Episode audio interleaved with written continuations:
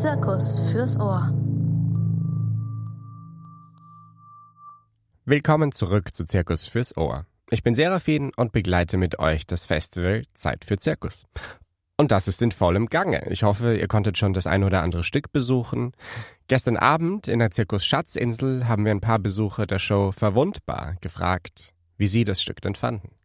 Ich war, glaube ich, das letzte Mal als Kind im Zirkus. Das habe ich irgendwie vorher auch gerade erzählt und bin jetzt ganz angetan. Ich fand es total spannend, ähm, wie man thematisch im Zirkus arbeiten kann und, und ähm, wie diese Themen sich über Bewegungen, Choreografien, über Artistik ähm, kommuniziert haben. Hat mich sehr berührt. Hi, ich bin Leo. Was soll ich jetzt sagen? Ich bin Maren und ich äh, bin Lehrerin in Kreuzberg und wir haben mit unseren siebten Klassen ein Zirkusprojekt äh, jedes Jahr aufs Neue. Äh, die Schüler und Schülerinnen, die zu uns kommen, ähm, lernen sich in der ersten Woche bei uns an der Schule im Zirkus kennen, indem sie gemeinsam für Aufführungen proben und am Ende der Woche werden die, ja, werden die eingeprobten Stücke aufgeführt vor Eltern und Schülern und äh, der Zirkus spielt eine ganz große Rolle bei uns an der Schule in Kreuzberg. Ich bin nicht zum ersten Mal im Zirkus, aber ich bin nicht oft im Zirkus. Ähm, und ich fand ähm, bei dem Stück sehr gut, dass es ähm, sehr ausgewogen von der Dramaturgie her war. Also es gab ähm, ähm, Elemente, die einfach technisch beeindruckend waren, aber es war auch irgendwie die Musik war gut ausgewählt, so die Reihenfolge der Sachen. Ähm, es war insgesamt sehr stimmig, ja. Es war auch nicht, ich fand es auch gut, dass es nicht so überladen war mit irgendwie Inhaltlichem.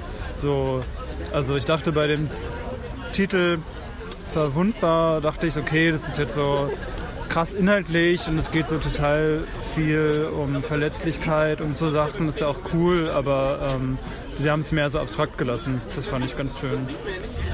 Mein Name ist Caroline und was mir besonders gut gefallen hat, war, dass diese Gruppe so ein unglaubliches Vertrauen untereinander hat und äh, und dann doch ganz tolle Bilder auch entstanden sind dadurch. Ein paar Eindrücke nach dem Stück Verwundbar in der Zirkus Schatzinsel gestern Abend. Damit das Publikum aber überhaupt erst diese Eindrücke bekommen kann, arbeiten viele fleißige Leute im Hintergrund mit Leidenschaft am zeitgenössischen Zirkus. Und wir wollten auch wissen, was diese Menschen so antreibt. Und haben zwei VeranstalterInnen vom Chamäleon Theater in Berlin gefragt, was sie am zeitgenössischen Zirkus so fasziniert.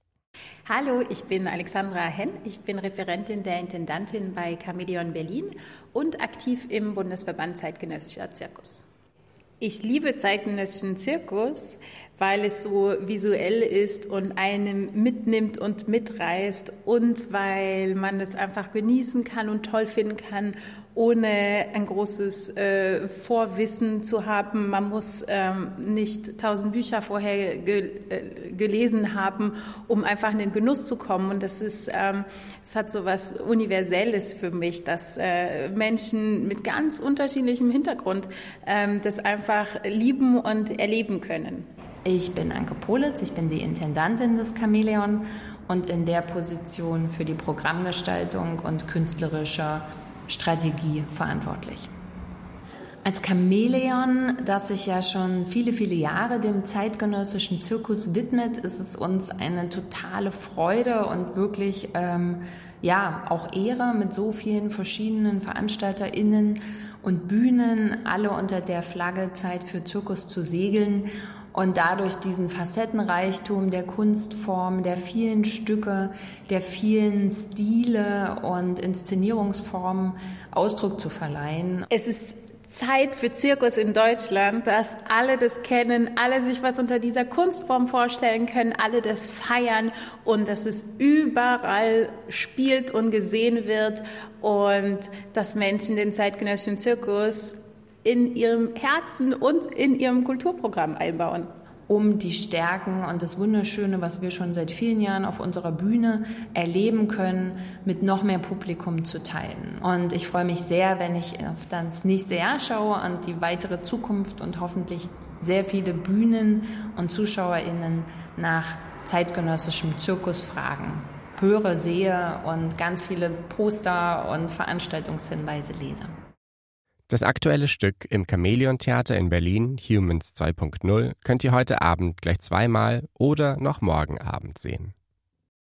Und damit kommen wir zum Kernthema dieser Folge. Frauen im zeitgenössischen Zirkus. Oder vielleicht müsste es heißen weiblich gelesene Körper im zeitgenössischen Zirkus. Denn in Kunstformen, in denen sich so vieles der Handlung über die Körper der Künstlerinnen abspielt, da sind patriarchale Vorstellungen, wie diese Körper auszusehen haben, nicht weit. Manche Körper sind okay, manche nicht. Wer das entscheidet, sind meistens nicht die Besitzerinnen der Körper selbst. Aber gerade die Kunst hat natürlich auch den Raum, diese gesellschaftlichen Normen zu hinterfragen und aufzubrechen. Ich habe mich mit zwei Künstlerinnen unterhalten, die sich in ihrer Arbeit mit genau diesen feministischen Bestrebungen auseinandersetzen. Zuerst hören wir von Jana Korb. Sie ist Künstlerin und Luftartistin und schon seit den 90ern in Berlin aktiv. Sie arbeitet oft mit narrativen Elementen und unterstreicht diese dann mit artistischen Figuren. Wie in ihrer Performance Hoch zu Haus, in der sie Kafkas Kurzgeschichte Erstes Leid vom Trapez aus nacherzählt und weiterdenkt. Bei Zeit für Zirkus gibt sie dieses Wochenende einen Workshop, der Einblick in ihr nächstes Stück gibt. Schwingende Steine und Körper heißt es. Ich habe Jana Korb gefragt, um welche Körper es denn da genau geht. Also es geht ganz äh, erstmal ganz speziell um den luftartistischen Körper, also auch eben äh, speziell um meinen eigenen Körper und ähm, um dieses diesen Wahnsinn, den wir uns als Luftartistinnen antun mit diesem Training also mit diesem sehr intensiven täglichen Training, um diese super Power Körper zu erhalten, die wir haben. Und ähm, mit dem Wissen eben, dass sich das von einem von einer Sekunde auf die andere ändern kann, ne, durch Verletzungen, durch einen Unfall oder auch einfach durch einen Unfall auf dem Arbeitsweg. Ähm, und ja, und da untersuche ich quasi, also untersuchen wir quasi dieses, dieses Spannungsfeld zwischen diesen äh, Superpower-Körpern und eben Körpern, die vielleicht tatsächlich dann nach einem Unfall nicht mehr so eine, also im herkömmlichen Sinn Superpower haben, sondern eben verletzt sind und ähm, oder äh, dann auf immer verletzt sind, zum Beispiel auch. Genau. Und siehst du dich als Künstlerin und insbesondere jetzt als Artistin oft bestimmten Gender-Klischees ausgesetzt, mit denen du kämpfen musst, also bestimmten Erwartungen an deinen Körper? Ähm, und wie, wie, wie drückt sich das so in deinem Alltag aus? Also insbesondere, wenn ich jetzt äh, wirklich als äh, Artistin im Gala-Bereich arbeite, da ist es äh, stärker als jetzt im zeitgenössischen Zirkusbereich oder im, im Straßentheaterbereich, wo ich ja sehr viel unterwegs bin. Ähm, ne, da ist natürlich, äh, da wird natürlich die Frage nach dem Alter gestellt, weil Frauen haben, also vor allem Frauen auf der Bühne haben jung zu sein. Das kennt man ja auch aus dem Schauspiel. Das ist bei uns nicht anders.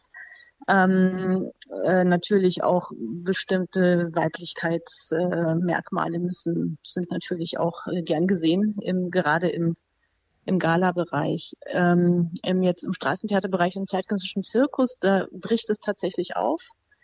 Aber wenn man sich so umschaut, was für Körper man tatsächlich sieht, äh, sind die schon alle sehr ähm, normiert. Ne? Sie sind alle äh, sehr trainiert, sehr schön, tatsächlich auch sehr weiß bei uns in Deutschland.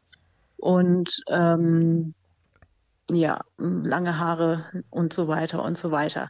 Aber wie gesagt, im zeitgenössischen Zirkus, da ändert sich das. Da sind, da sind, glaube ich, so die, die Geschlechter Ungleichheiten oder die Geschlechter, ähm, ja, Differenzen sind da mittlerweile, glaube ich, auf anderen Ebenen spürbar oder die oder oder subtiler als jetzt im Platten äh, aussehen, wie das im Gala-Bereich ist. Ne? Ich habe im Gala-Bereich habe ich auch schon von von Agenturen gehört, dass sie also jetzt nicht für mich persönlich, sondern eine Kollegin, die zehn Jahre älter ist, die aber genauso fit ist nach wie vor, ja, dass dann gesagt wurde, wir wollen nicht die alte, sondern die junge, wir wollen die junge Kollegin, weil die alte, das kann man dem Publikum nicht zumuten. Und also solche, solche Sachen habe ich tatsächlich schon gehört auch, genau. Das heißt, also genau, Alter ist tatsächlich ein großes Thema, also vor allem für Frauen, wenn sie körperlich arbeiten. Ja. Mhm.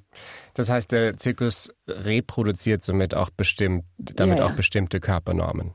Ja, ja, ja, total. Gibt es da, bräuchte es sowas wie ein Aufdenken, wie es ja auch im Tanz nach und nach passiert, dass das durchaus eine ganze Bandbreite an Körpern die Möglichkeit hat, artistisch und künstlerisch äh, sich zu bewegen, wie sie auch im Tanz die Möglichkeit haben, sich mhm. zu bewegen? Also das gibt es tatsächlich schon. Ne? Da gibt es auf jeden Fall, ähm, also vielleicht jetzt nicht im Mainstream, aber es gibt auf jeden Fall Ansätze von Also, ne, also zum Beispiel auch im Unterricht, also vor allem äh, international, da gibt es, äh, ähm, was weiß ich, zum Beispiel Austauschgruppen im Internet über, wo sich äh, Trainerinnen damit auseinandersetzen, wie ähm, Schülerinnen unterrichtet werden, die zum Beispiel sehr, sehr übergewichtig sind und so weiter. Also das ist überhaupt kein Tabu mehr. Oder ähm, es gibt auch äh, professionelle Zirkusgruppen, die mit ähm, behinderten Menschen arbeiten, also auch als, wo die behinderten Menschen auch AkteurInnen sind und so weiter. Also das gibt es so mehr und mehr. Die Szene ist natürlich eine viel, viel kleinere als die Tanzszene. Deswegen ist es da vielleicht auch jetzt nicht, sind das dann eher so Einzelbeispiele bisher, weil im Zirkus sind fast alles, also zumindest in Deutschland, ist fast alles noch ein Einzelbeispiel. Ne? Also so, weil einfach die Szene nicht so riesig ist. Aber da passiert schon was so nach und nach. Und das wird auch gut angenommen, habe ich das Gefühl. Mhm. Und spielen diese feministischen Fragen für dich im Alltag und in deiner künstlerischen Arbeit eine große Rolle oder ist das mehr ein Nebenprodukt, weil du einfach dein Schaffen schaffen willst? Das ist auf jeden Fall beides. Es spielt auf jeden Fall eine Rolle. Ich bin, keine Ahnung, Feministin, seit ich Teenagerin bin. Ähm, und so Fragen nach Sichtbarkeit, nach, also vor allem Sichtbarkeit, ne, nach feministischer Handlungsfähigkeit, nach feministischer intersektionaler Handlungsfähigkeit, das begleitet mich tatsächlich in meinem Alltag äh, vehement, auch wenn ich in einer sehr tollen Bubble in Berlin lebe, ähm, wo ich mich auch viel mit vielen Sachen nicht auseinandersetzen muss, mit denen sich zum Beispiel ähm, meine Jugendfreundinnen auseinandersetzen müssen, die in äh, anderen gesellschaftlichen Bereichen arbeiten. Genau, aber es ist natürlich auch, ja genau, und, und das nehme ich natürlich mit rein in meine Kunst und setze mich damit auch in der Kunst auseinander. Und ähm, ich versuche dann auch also auch so ne, mein Wissen weiterzugeben und auch also gerade so gerade diese Visibility, die ist mir total wichtig und und da auch zum Beispiel junge KollegInnen zu, zu fördern oder oder weiterzubringen oder oder Wissen zu teilen und so, ne? Das ist auch ein großer Teil meiner Arbeit, also viel Netzwerkarbeit und so weiter. Mhm. Und zum Schluss, was wünschst du dir denn für Frauen im Zirkus in der nahen Zukunft?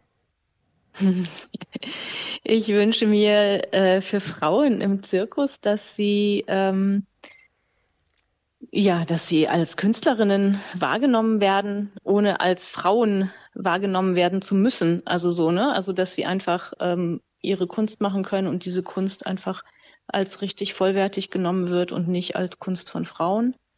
Ähm, wobei ich mir da, also glücklicherweise ändert sich da auch tatsächlich was. Also wir kommen so langsam auch dahin, dass, ähm, ne, dass es auch mehr nach Leistung geht und nicht mehr nur nach äh, Seilschaften und so weiter. Aber da gibt es trotzdem noch nach wie vor sehr viel zu tun. Ich würde mir wünschen, dass, dass die, die Gagen und die Honorare äh, besser werden. Also das äh, auch durch die Bank für alle natürlich, aber auch die Gagenungleichheiten, dass die sich, also dass, dass, dass das abgeschafft werden könnte.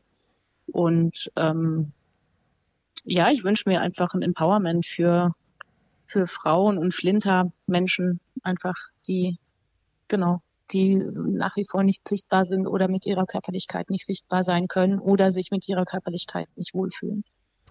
Mit genau diesen Themen setzt sich Jana Korb auch in ihrem Stück Schwingende Steine und Körper auseinander. Das hat Premiere am 19. November. Wo kann man das sehen? Im Loft Theater, also im Loft, das Theater in Leipzig am 19., 20. und 21. und danach im Januar, äh, Ende Januar im Metatheater in München, also bei München in Musach und in Prag im Club Lane und in Jihlava in Tschechien im Diot. Genau, also das sind unsere Stationen. Jana Korb, vielen Dank für das Gespräch. Ja, sehr gerne. Die Künstlerin und Artistin Jana Korb. Ihr Stück Schwingende Steine und Körper hat sie gemeinsam mit Stefanie Nduirahe konzipiert. Noch etwas näher am Anfang ihrer Karriere steht mein nächster Gast. Jolande Sommer ist Künstlerin, Performerin und Regisseurin. Gemeinsam mit Laura Runge und Rahel Gieselmann unter Beratung und Begleitung von Julia Berger hat sie das Stück Dreimal Eva konzipiert. Dieses feministische Zirkusstück ist morgen Abend im Latibul in Köln zu sehen. Ich habe Jolande gefragt, was das Publikum morgen in Köln erwartet. Ähm, wir haben uns vor allen Dingen mit unseren eigenen Werdegängen beschäftigt. ähm, und sehr viel mit, äh, also erstmal sehr viel zurückgeschaut, welche Rollen haben wir so auf der Bühne gespielt, auch allein zum Beispiel, welche Kostüme hatten wir an, äh, welche Disziplinen haben wir aufgeführt und dann wurde das immer kleinschrittiger, so dass wir irgendwann geguckt haben, was für Bewegungen haben wir auf der Bühne gemacht und ähm, was haben wir ausgesagt und das Publikum erwartet, glaube ich, so ein bisschen einen Einblick in diese Reise, die wir gemacht haben und ein, ein wie eine Lage, wie habe ich es eben genannt, eine Zwischenlage, wo wir gelandet sind mit unseren Überlegungen. Weil eine Sache, die am klarsten rauskam, war, dass wir auf keinen Fall am Ende unserer Überlegungen sind, dass wir keinen guten, oder was heißt keinen guten, aber keinen uns zufriedenstellenden Schlusspunkt gefunden haben. Und deswegen ist es ein Einblick in die in den Status quo, wo wir irgendwie gerade gelandet sind. Also ihr thematisiert in diesem Stück, wie weiblich gelesene Körper denn im Zirkus so wahrgenommen werden oder welcher Freiraum da gegeben wird. Was gibt es denn da zum Beispiel für konkrete Vorstellungen ähm, und wie stechen und brechen sich diese Vorstellungen denn mit, mit eurer gelebten Realität oder das, wie ihr wahrgenommen werden wollt? Das ist eine große Frage, wie wir wahrgenommen werden wollen. Die haben wir uns auf jeden Fall noch nicht beantwortet. Ähm, was uns allen irgendwie, wo wir uns sehr viel mit beschäftigt haben, dass wir natürlich irgendwie sehr elegant und schön ähm, und sehr ästhetisch und auch immer wieder kam der Begriff weiblich, sehr weiblich irgendwie auf der Bühne sein wollten. Ähm, ja, da gehören dann irgendwie so gespitzte Füße und immer fließende Bewegungen und alles sehr, ähm, ja, elegant muss da irgendwie alles sein. Und bei der Frage, was, was, wo wollen wir damit hin, waren wir, dann natürlich ist man irgendwann an dem Punkt, okay, wir machen es auf jeden Fall jetzt ganz anders, als wir es vorher gemacht haben. Aber dann kam sehr schnell die Frage so, okay, aber was ist, ich will ja nicht nur was anders machen, um mich abzugrenzen, weil dann bin ich ja immer noch in einem Abhängigkeitsverhältnis. Und was ist denn, wenn mir das Elegante einfach Spaß macht? Kann ich das nicht? Ist das dann nicht der emanzipierte Weg, das trotzdem zu machen? Aber wie kann ich das machen, ohne mich nicht, also um mich trotzdem frei zu fühlen in dem und nicht in einem Abhängigkeitsverhältnis zu sein, um in ein Gefühl zu kommen, so ich mache das, weil das von mir erwartet wird. Kannst du mir einen Moment im Stück vielleicht so ein bisschen erzählen, in dem, in dem sich dieser Kontrast, in dem der Kontrast spürbar wird? Ähm, ui, das ist eine schwierige Frage. Ähm,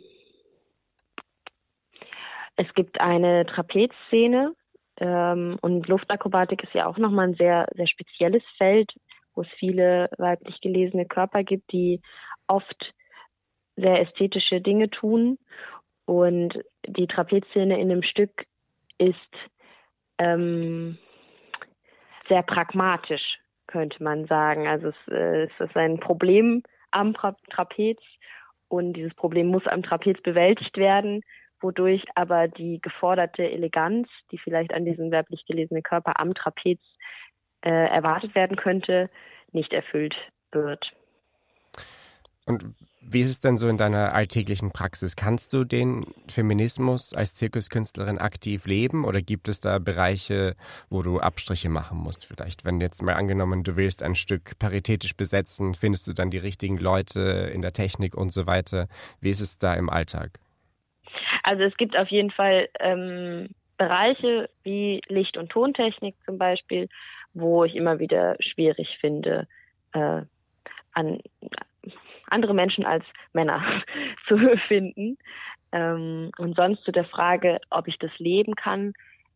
Mm, ich versuche das natürlich irgendwie feministische Werte in meinen Alltag zu integrieren, aber es gibt auch immer wieder Felder, wo das sehr schwierig ist. Also ähm, das nächste Projekt, was ich mit äh, Julia Berger auch zusammen mache, beschäftigt sich ähm, das ist auch aus dem dreimal Eva-Stück entstanden, weil wir irgendwann immer tiefer eingegraben sind in so, ähm, wo überall patriarchale Strukturen irgendwie stecken. Und eine Sache, die uns aufgefallen ist, dass immer wieder jemand ähm, seine Menstruation bei einem Probenprozess hatte und Bewegung einfach nicht das war, wo man dann in dem Moment vielleicht drauf Lust hatte, aber wir einfach nur an dem Wochenende einen Probenraum hatten.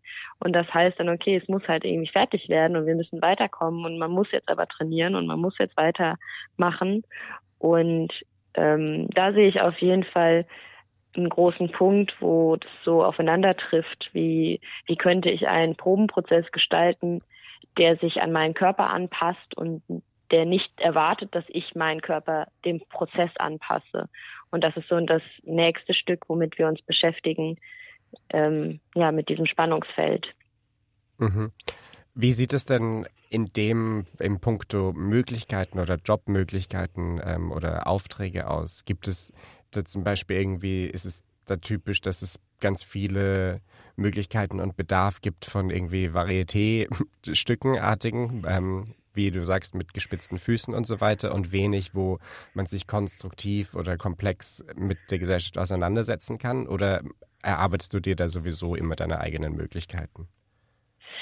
Mm, ja, ich bin gar nicht in dieser Schaustellerin-Szene so viel drin. Ähm, ich habe da, bin da so ein ganz bisschen vor ein paar Jahren angefangen, so ein, zwei Aufträge zu anzunehmen und habe sehr schnell gemerkt, dass ich mich überhaupt nicht wohlfühle. Eben aus vielleicht das, was du gerade gesagt hast. Also ich hatte einen ganz schlimmen Auftritt auf so einer, ähm, mit meiner damaligen Kompanie auf so einer ähm, riesigen Firmenfeier wo wir dann irgendwie da ähm, am Tuch ähm, bisschen schön aussehen sollten und davor mit Rollschuhen irgendwie durch die Menge fahren sollten und ähm, habe gemerkt, dass ich das so schrecklich fand, dass ich danach total erstmal aus dieser ganzen Branche wieder ausgestiegen bin ähm, und zurzeit einfach wirklich nur unsere eigenen Stücke produziere und dann organisiere, wo man die zeigen kann. Und da ich noch ganz am Anfang stehe davon, kann ich dazu gar nicht so viel sagen, wie das in dieser Szene, ähm,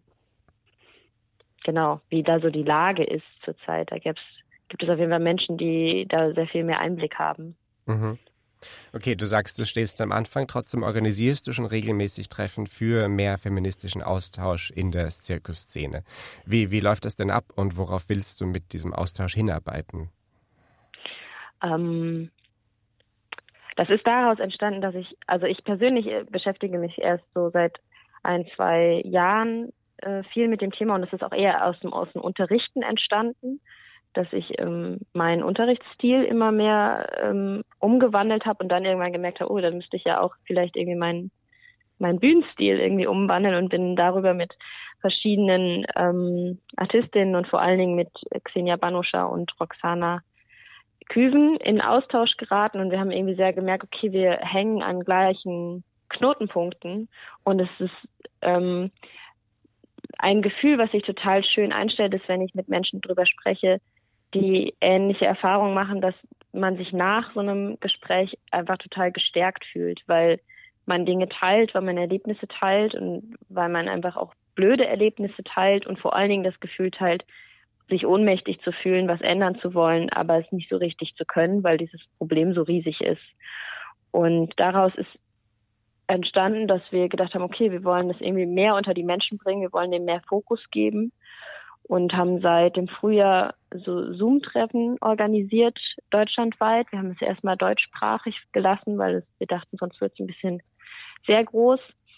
Und daraus ist jetzt äh, mit Unterstützung vom Circus Dance Festival dieses Jahr schon möglich, dass wir eine Intensivwoche gestalten, in der ähm, die Menschen, die Interesse daran haben, ähm, sich eine Woche treffen und sich intensiv mit dem Thema auseinandersetzen und dann wirklich eher auch mal zu gucken, okay, wo stehen wir eigentlich gerade, welche Probleme gibt es überhaupt, ähm, ja, wie ist, de, wie ist die Lage in der Szene und was wollen wir daran ändern? Das war Jolande Sommer. Ihr Stück Dreimal Eva ist morgen um 19 Uhr im Rahmen des Circus Dance Festival in Köln im Latibul zu sehen. Das war's für heute Nachmittag. Das Thema Feminismus im Zirkus ist aber natürlich noch lange nicht vorbei und wir werden uns auch nach dem Festival noch genauer mit dem Thema auseinandersetzen. Dazu wird es in diesem Podcast-Feed in ein paar Wochen noch einmal eine Sonderausgabe geben. Vergesst also nicht, den Podcast zu abonnieren, dann verpasst ihr keinen der spannenden Inhalte. Wir hören uns wieder heute Abend zum Gespräch mit Anna-Katharina Andres.